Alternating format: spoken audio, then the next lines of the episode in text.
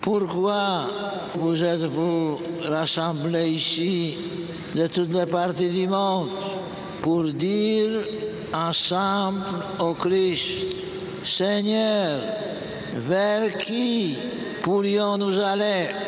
Qui, qui a les paroles de la vie éternelle? Et bienvenue dans JMJ Mon Amour, l'émission qui vous accompagne pas à pas jusqu'à Lisbonne en août prochain. Notre invité est l'évêque de l'un des diocèses les plus jeunes de France. Il a connu plusieurs JMJ et il sera du voyage à Lisbonne. En 1997, il était directeur de la salle de presse lors des JMJ. Monseigneur Stanislas Lalanne répondra dans quelques instants à toutes nos questions. Le thème de ces JMJ, Marie se leva et partit en hâte, rappelle les 240 km du trajet Nazareth-Ain-Carême que la Vierge Marie parcourut peut-être à Dodane pour rendre visite à sa cousine Elisabeth. Mais qu'en est-il du moyen de locomotion des jeunes qui gagneront le Portugal en août prochain Notre bison futé maison Camille Meyer nous fera un point route vers Lisbonne dans un instant. Et puis nous réécouterons Benoît XVI à Cologne. Nous étions le 20 août 2005 à Marinefeld. Louis-Marie Picard pour vous servir. JMJ Mon Amour épisode 9, ça commence maintenant. Bonjour Monseigneur Lalanne. Bonjour. Alors justement, vous venez de publier avec le Père François Bousquet Qui nous ouvrira le bonheur chez Salvatore. Vous écrivez que croire au Dieu de Jésus n'est pas adhérer à une doctrine ou un carcan moral, mais bien par-delà ce qui peut nous décourager au quotidien, se laisser inviter à vivre. Est-ce que c'est pas un peu ça finalement le message des GMJ et puis, euh, fondamentalement, c'est rencontrer le Christ. Hein. C'est pas simplement euh, entrer dans une morale ou suivre des, des commandements. Euh, c'est faire cette expérience de la rencontre du Christ. Et je trouve que tous ces jeunes étudiants et ces jeunes professionnels, quand ils rentrent des JMJ, quel que soit le pays où ils étaient, ils ont vécu une expérience forte du Christ. Et c'est ça qui est l'essentiel. Alors justement, vous êtes euh, évêque de l'un des plus jeunes diocèses de France en termes de population et même en termes de création, puisque votre diocèse a été créé en 1966. Euh, qu'est-ce qu'ils viennent chercher au GMJ, les quelques 600 jeunes qui partiront avec vous? Je crois que la, la première chose que je pourrais dire, c'est que ces jeunes, souvent, ils sont euh, des chrétiens. La plupart sont des chrétiens, pas tous, hein, mais ils sont quand même très dispersés comme chrétiens dans leur fac, dans leur école, dans leur milieu professionnel. Et le fait d'avoir euh, pu faire l'expérience de quelques jours avec euh, d'innombrables autres jeunes, et puis aussi avec des, prêtres, des évêques, avec le pape, c'est une expérience fondatrice. C'est vrai pour les jeunes qui vont à Thésée, qui vont à Lisieux, qui font le frat à Jambille ou à Lourdes cette expérience d'église, elle est fondatrice, qu'il hmm. y a tous les ingrédients de la vie en église. Il y a l'amitié, il y a la fraternité, il y a l'écoute de la parole de Dieu, il y a réponse à des questions qu'on se pose depuis longtemps, il y a la prière. Voilà, les ingrédients d'une vie euh, intensive en Église, et je crois que c'est ça qu'ils cherchent, euh, avec la dimension internationale. La dimension internationale, elle est aussi essentielle, c'est de découvrir l'étranger, hmm. et en étant soi-même à l'étranger. Alors justement, si vous aviez pu choisir un moyen de transport pour aller à Lisbonne, qu'est-ce que vous auriez choisi, monseigneur Lalanne? D'abord, les, les, étudiants et jeunes professionnels de mon diocèse de Pontoise, ils vont partir en, en bus. Je ne sais pas encore si je vais être avec eux ou si je vais les rejoindre euh, en avion. En tout cas, j'irai ni à pied ni à vélo. euh, Peut-être que ce serait le meilleur système, hein, de, de, mais il faut avoir beaucoup plus de temps. Hein, euh, oui. Voilà. Euh. bah justement, là, ça tombe bien puisque Camille Meyer nous a proposé un petit flash sur, spécial sur les moyens pour aller à Lisbonne. Bonjour Camille. Bonjour Louis-Marie. Et oui, vous le savez, pour participer au JMJ cette année, il faut se rendre à Lisbonne, ce qui fait une petite trotte, puisque par exemple, depuis la cathédrale Saint-Maclou de Pontoise, il faut environ 18 heures de voiture pour parcourir les 1777 km qui la séparent de la capitale portugaise.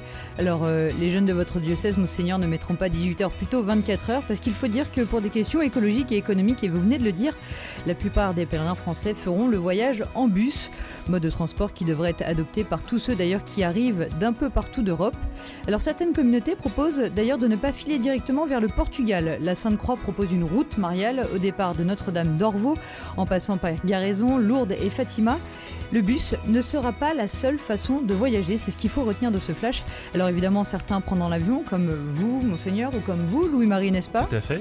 Voilà, pour aller au JMJ, d'autres ont décidé d'utiliser d'autres moyens, à commencer par la moto. Mhm. Les Béatitudes proposent des pré-JMJ en mode road trip de motard du 23 au 27 juillet juillet. Le départ euh, se fera à Nouan-le-Fuselier en passant par Rocamadour, Lourdes, Soria, Salamanca pour finir à Coimbra, lieu où se tiendra le festival Open Even de la communauté. Ils sont une quinzaine pour l'instant à faire la route. Autre initiative, cette fois en 4L. Mhm. Là encore, il est question de cheminement spirituel avec la célèbre Renault. Une caravane composée de 18 véhicules prendra le départ le 24 juillet depuis Perpignan. Et pour la petite histoire, les organisateurs de cette initiative ont monté un partenariat avec les Petites Sœurs des Pauvres. En échange d'un lieu d'accueil sur les différentes étapes du voyage, une équipe des JMJ 4L ira donner du temps dans les maisons de retraite gérées par les sœurs. Les mythiques Renault rallieront le Portugal en 6 étapes, une initiative à découvrir sur le site JMJ en 4L 2023. Ça va rappeler les- le gendarme de Saint-Tropez. Hein. Eh ben exactement, voilà. Oui, mais ce que je comprends pas, c'est qu'on pourrait y aller en bateau aussi. à la Alors voile. attendez, justement, la dernière initiative, eh bien, rejoindre Lisbonne à la voile. Euh, Voilà. Voilà, avec un départ prévu de Lorient le 22 juillet 2023. Quatre bateaux de six équipiers projettent de rallier le Portugal pour la semaine des JMJ à Lisbonne avec le pape. Alors la traversée sera directe depuis l'île de Groix, puis les bateaux feront du cabotage le long des côtes espagnoles, un projet qui a pu se concrétiser grâce à l'association Cap Vrai qui met à disposition ces bateaux avec skipper et co-skipper. Et malheureusement, il n'y a plus d'inscription puisque le pèlerinage marin est déjà complet. Voilà, Lou-Marie. Et voilà, donc vous devrez y aller à la nage. Voilà, je vais y aller à la nage. Merci euh, en bateau, ça m'aurait bien tenté parce que j'ai fait beaucoup de voiles quand j'étais plus jeune et En dériveur pas seulement en dériveur. Je trouve que c'est une très très belle expérience. Euh, on fait déjà équipe euh, en Hmm. bateau. Après, il faut être sûr d'arriver à bon port. hein. Voilà. Merci Camille. Ben, je vous en prie, Lou-Marie. Alors, Monseigneur Lalanne, est-ce que finalement les voyages forment la jeunesse, comme on dit? Et ils forment la jeunesse et ils forment même euh, ceux qui sont euh, jeunes depuis plus longtemps que les autres. hein. Donc euh, c'est mon cas. Et je trouve qu'on découvre sa propre identité au contact de l'autre, de l'étranger. D'ailleurs, dans la Bible, c'est souvent euh, l'étranger qui annonce le salut, aussi Mm. bien dans l'Ancien Testament que dans le Nouveau Testament. Et en allant à l'étranger, euh, on perd ses repères habituels, on perd, euh, on change de culture, on change de nourriture, et on, on découvre peut-être euh, avec plus de force qui on est soi-même. Hmm. Et c'est pour ça que j'ai évoqué tout à l'heure le fait d'aller à l'étranger. On n'est plus chez soi. Euh, eh bien, c'est aussi une expérience euh, aussi de dépouillement et de découverte de ce qui fait l'essentiel. Alors, Monseigneur Lalanne, vous êtes aussi un homme de communication. En 1997, comme je le disais dans l'introduction, vous étiez responsable de la salle de presse des GMJ à Paris. Vous aviez accueilli le pape Jean-Paul II. Qu'avez-vous pensé à l'époque de la couverture médiatique de l'événement Alors, euh, c'est vrai que c'est le canal Lustiger, Monseigneur Dubos, qui m'avait fait cette demande d'être responsable de la salle de presse. Et c'est vrai qu'à l'époque, j'avais pas beaucoup d'e- d'expérience de la chose, donc je me suis entouré de personnes compétentes. Euh, J'ai fait appel à, aussi à 400 bénévoles. Il fallait à l'époque traduire les, les textes du pape en plusieurs langues. Euh, Il y avait beaucoup de choses à, à faire. Et au départ, on n'imaginait absolument pas euh, le succès de ces JMJ. C'est monté en puissance au fur et à mesure, comme c'est le cas maintenant dans l'ensemble des, des. JMJ. Euh, on a accueilli 1500 journalistes, donc il a fallu euh, mettre en, en place une, Oui, une salle de que, presse. permettez-moi, il y avait les GMJ et aussi la béatification de Frédéric Ozanam à. Notre-Dame. Donc, ça faisait plusieurs Exactement. événements dans l'événement. Enfin, c'était quand même surtout les JMJ. Et euh, les journalistes eux-mêmes ont été frappés. Je vois encore euh, parler avec Henri Tinck du Monde et quelques autres Mm. journalistes. Ils n'en revenaient pas de ce succès. Ils n'en revenaient pas même que je donne pas des chiffres plus importants que ceux de la police. et au fur et à mesure, c'est monté euh, jusqu'à Longchamp. Euh, on s'est retrouvé à plus d'un million de pèlerins. Et ce qui a étonné beaucoup, c'est la ferveur chez tous ceux qui ne participaient pas au JMJ, mais dans les entreprises, euh, dans, dans les rues de Paris, euh, dans les lieux où ils étaient accueillis. euh, J'étais moi-même à l'époque curé d'Elancourt-Morpas dans le Mm. diocèse de Versailles. il y a une espèce de jubilation collective qui n'était pas imaginable avant ces JMJ. Donc aussi une image d'une église joyeuse, jeune. Et je pense que ça a aussi ça a été un choc pour l'ensemble des Français. Et alors, justement, est-ce que vous avez une anecdote en tant que responsable de presse de quelque chose qui vous avait marqué, un article, euh, une rencontre Je n'ai pas de souvenir particulier, c'est déjà assez ancien. Ouais. Je me souviens très très bien que à la fin des JMJ, quand nous sommes revenus avec euh, le canal Billet à l'époque et Oui. le canal Lustiger pour euh, une dernière euh, conférence de presse, les, bénévoles avaient tellement hmm. donné de leur temps, jour et nuit, ils avaient travaillé. J'ai dit, bon, on va aller remercier tous les bénévoles, les 300, 400 hmm. bénévoles qui étaient là. Ils étaient tous euh, à dormir euh, par terre. Hmm. L'événement était terminé, ils étaient là, ils n'en pouvaient plus. Et je me suis dit, mais vraiment euh, que ces jeunes et moins jeunes ont donné de leur temps, de leur énergie pour que cet événement réussisse. Alors cette image a été pour moi très, très poignante. Voilà. Alors justement, depuis 1997, le nombre de médias chrétiens a explosé. Alors à quoi invitez-vous les médias à être attentifs pour cette édition à Lisbonne?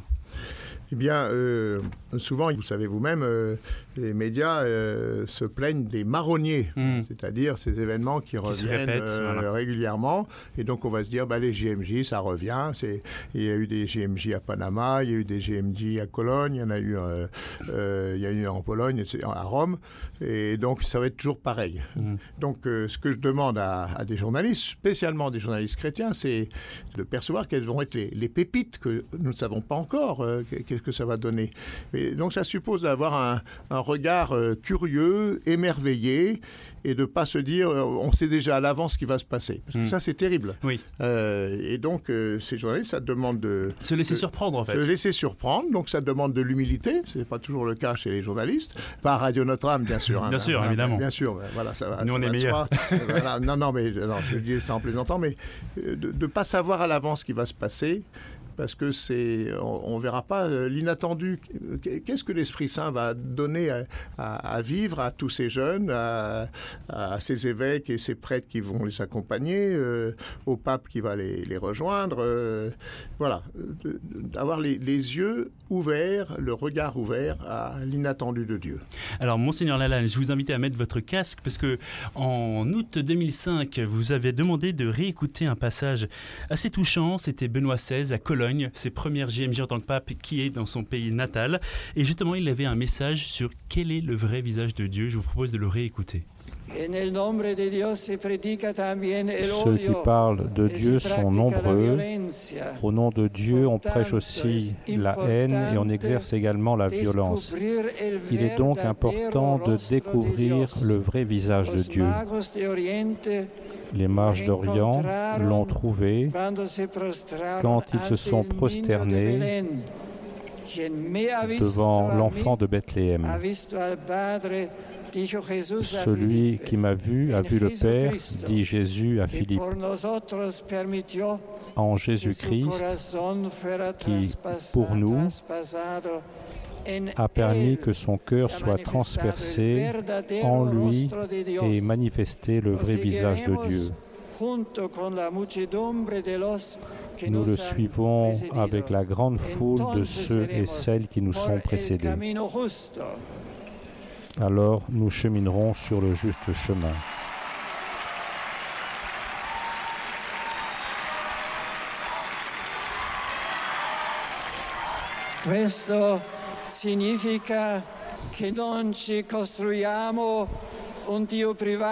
Cela veut dire que nous ne construisons pas un Dieu privé, un Jésus privé, mais que nous croyons en Jésus et que nous nous prosternons devant lui, devant ce Jésus qui nous est révélé par les saintes écritures et qui, dans la grande foule des fidèles appelés Église, se révèle vivant, toujours avec nous et en même temps toujours devant nous.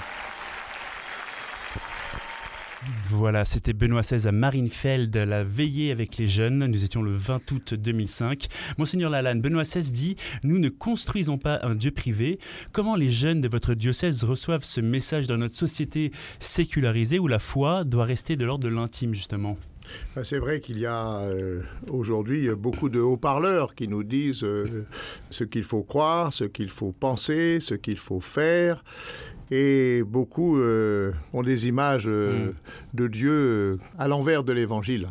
Et ce qui m'avait frappé ce soir-là, dans la région de Cologne, c'est d'abord que le pape avait un discours théologique euh, profond, euh, pas toujours facile à suivre. Il y avait une écoute magnifique. Hmm. Moi, je commentais sur euh, LCI, j'étais pas loin du pape, dans les, les cabines, je commentais le, cette, veillée, cette veillée à LCI. Et, je trouve que le pape a eu des paroles très très fortes quand il dit qu'il m'a vu vu a, vu le Père. C'est dans le début du chapitre 14 de, Saint Jean. Tout à fait. C'est vrai que les disciples euh, se disent mais qui est Jésus? Et Jésus leur dit juste avant je suis le chemin, la vérité et la vie. Et il leur dit, qui m'a vu a vu le Père. Mm. C'est-à-dire que c'est en, contemplant Jésus depuis la naissance, euh, quand les premiers jours, un bébé, c'est le visage de Dieu qui nous est révélé. Mm. C'est le visage de Dieu qui nous est révélé quand Jésus euh, enseigne, quand il guérit des, malades, quand il annonce le royaume, et jusqu'à la passion, euh, jusqu'à la croix.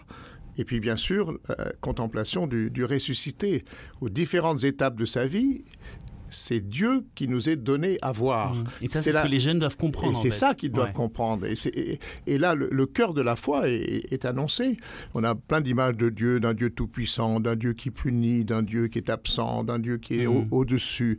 non, non, il se révèle dans un, dans un visage d'homme depuis la naissance jusqu'à la croix et jusqu'à la résurrection. C'est ça le cœur de la, foi des chrétiens. Hmm. Et ça, ces jeunes vont, vont, découvrir grâce à des témoignages, grâce à l'écoute de la parole, grâce à des enseignements, ils vont découvrir que ce Dieu qui est le tout autre, et en même temps, il, est le tout proche. Et Benoît XVI avait cet art de dire euh, euh, des choses très très fortes, euh, en même temps de, de manière simple et audible, et on voyait bien que ces jeunes qui ont une quête de sens euh, extraordinaire, quelles que soient les origines de ces jeunes, leur culture et leur pays, eh bien, euh, il entendu ce message. Et moi, je souhaite que à Lisbonne, nous, on, sera, on va passer par Lourdes, on va ensuite être à Braga, dans le diocèse de Braga, et ensuite à Lisbonne, mon désir, c'est que ces jeunes euh, ben, découvrent avec émerveillement euh, ce, visage de, Dieu tel que Jésus le révèle dans l'Évangile. Et alors justement, en 1997, c'est posé à l'épiscopat français, mais ça se pose finalement à chaque GMJ. Finalement, comment transformer cette mobilisation de jeunes en engagement volontaire et durable dans l'Église? Ce que je peux dire, c'est que je connais des prêtres qui ont reçu l'appel du Seigneur durant des JMJ, hmm. aussi bien quand j'étais évêque à, Coutances euh, que depuis je suis à, Pontoise. Euh, c'est souvent des, des expériences fondatrices comme celle des, Journées mondiales de la jeunesse qui euh, provoquent ou sont comme des révélations en disant mais finalement le, Seigneur m'appelle à, quoi vivre, à quoi faire. Hmm. Et donc je vois aussi des, jeunes qui étaient des croyants, j'allais dire, de, encore en, en recherche, qui ont, euh, grâce à ces journées mondiales de la jeunesse, ont, découvert le Christ et ont découvert leur vocation, euh, aussi bien professionnelle que, mm. que dans le mariage, euh, aussi que dans la vie consacrée. Alors, Monseigneur Lalanne, donc évêque de Pontoise, vous serez à ces JMJ. Et en 1997, l'hymne officiel des JMJ, c'était Maître et Seigneur. Je vous propose d'en réécouter un petit extrait pour se replonger au Champ de Mars et à Longchamp. Nous sommes à 1997.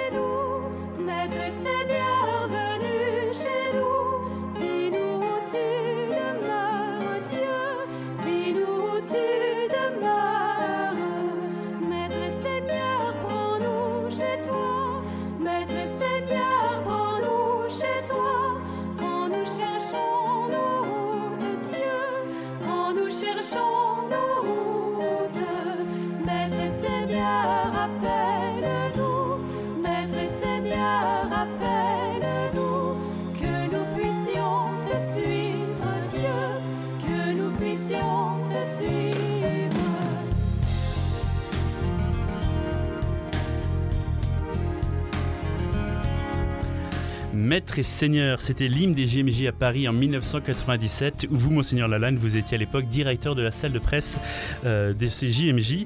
Alors, comment comptez-vous accompagner les jeunes sur place? Qu'est-ce que vous allez vivre avec eux, justement? Ah ben, Je ne sais pas encore du tout. Euh, pour l'instant, nous avons un certain nombre de rencontres euh, préparatoires tous les deux mois. Euh, et ces rencontres font que de plus en plus de jeunes y participent euh, dans différents coins du diocèse. Mhm. Je pense qu'il ne suffit pas d'avoir simplement ce, ce coût des, des, JMJ pendant quelques jours, mais ça se prépare. Et puis ensuite, euh, il faudra aussi voir comment on fait fructifier cet événement qu'ils auront vécu. Moi, tout simplement, je vais accompagner ces, ces, jeunes, comme je l'ai fait pour d'autres mhm. journées mondiales de la jeunesse.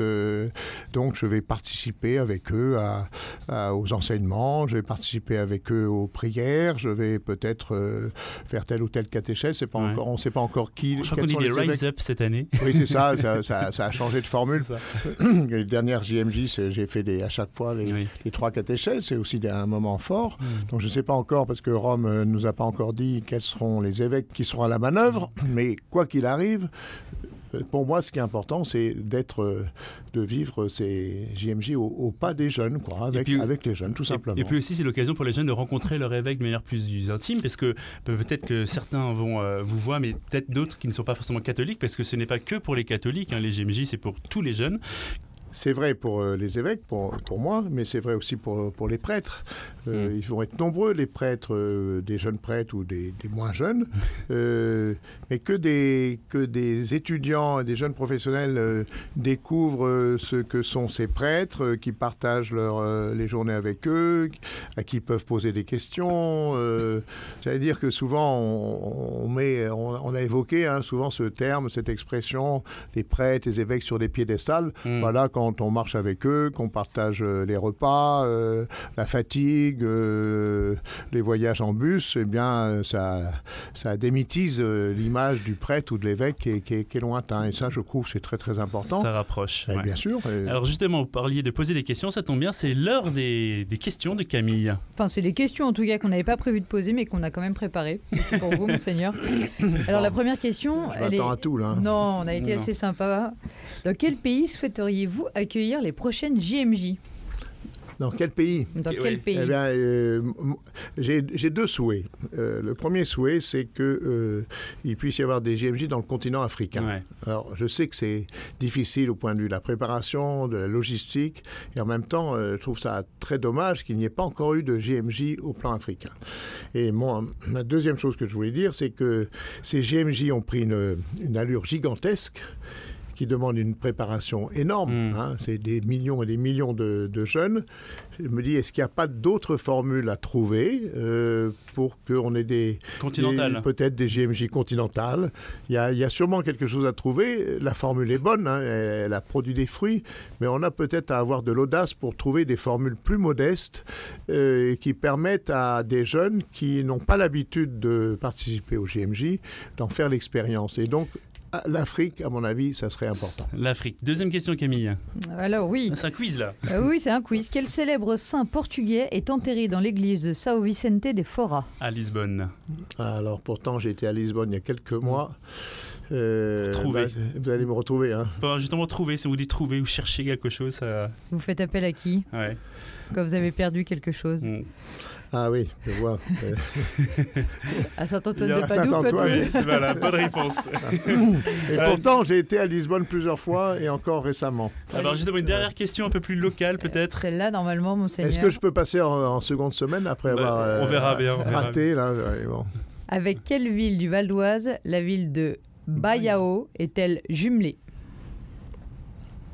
C'est un piège eh bien, je donne ma langue au chat. C'est Cormeil, en Parisie. Et pourtant, je viens de passer euh, plusieurs semaines en visite pastorale à Cormeil en Parisie, eh ben qui est une très très belle paroisse. Mais en tout cas, j'ai bien fait. Non, non, mais ça veut dire que j'ai bien fait de venir à Radio, Notre-Dame parce qu'on apprend toujours quelque chose quand on vient chez vous. En tout cas, nous on apprend beaucoup avec vous. Merci d'avoir été avec nous, Monseigneur Lalanne. Rendez-vous donc à Lisbonne avec les jeunes de votre diocèse de Pontoise. Quant à nous, nous aurons le plaisir de couvrir cet événement depuis Lisbonne avec vous, Camille Meyer et lui, Auxil Maillard. On se quitte donc avec cette phrase de Benoît XVI Ceux qui parlent de Dieu sont nombreux. Au nom de Dieu, on prêche aussi la haine et on exerce la violence. Il est donc important de découvrir le vrai visage de Dieu. Les mages d'Orient l'ont trouvé quand ils se sont prosternés devant l'enfant de Bethléem. À très bientôt dans JMJ, mon amour. Et ça veut dire que si vous êtes à, Lisbonne, on aura l'occasion encore de, se voir. Exactement. Voilà.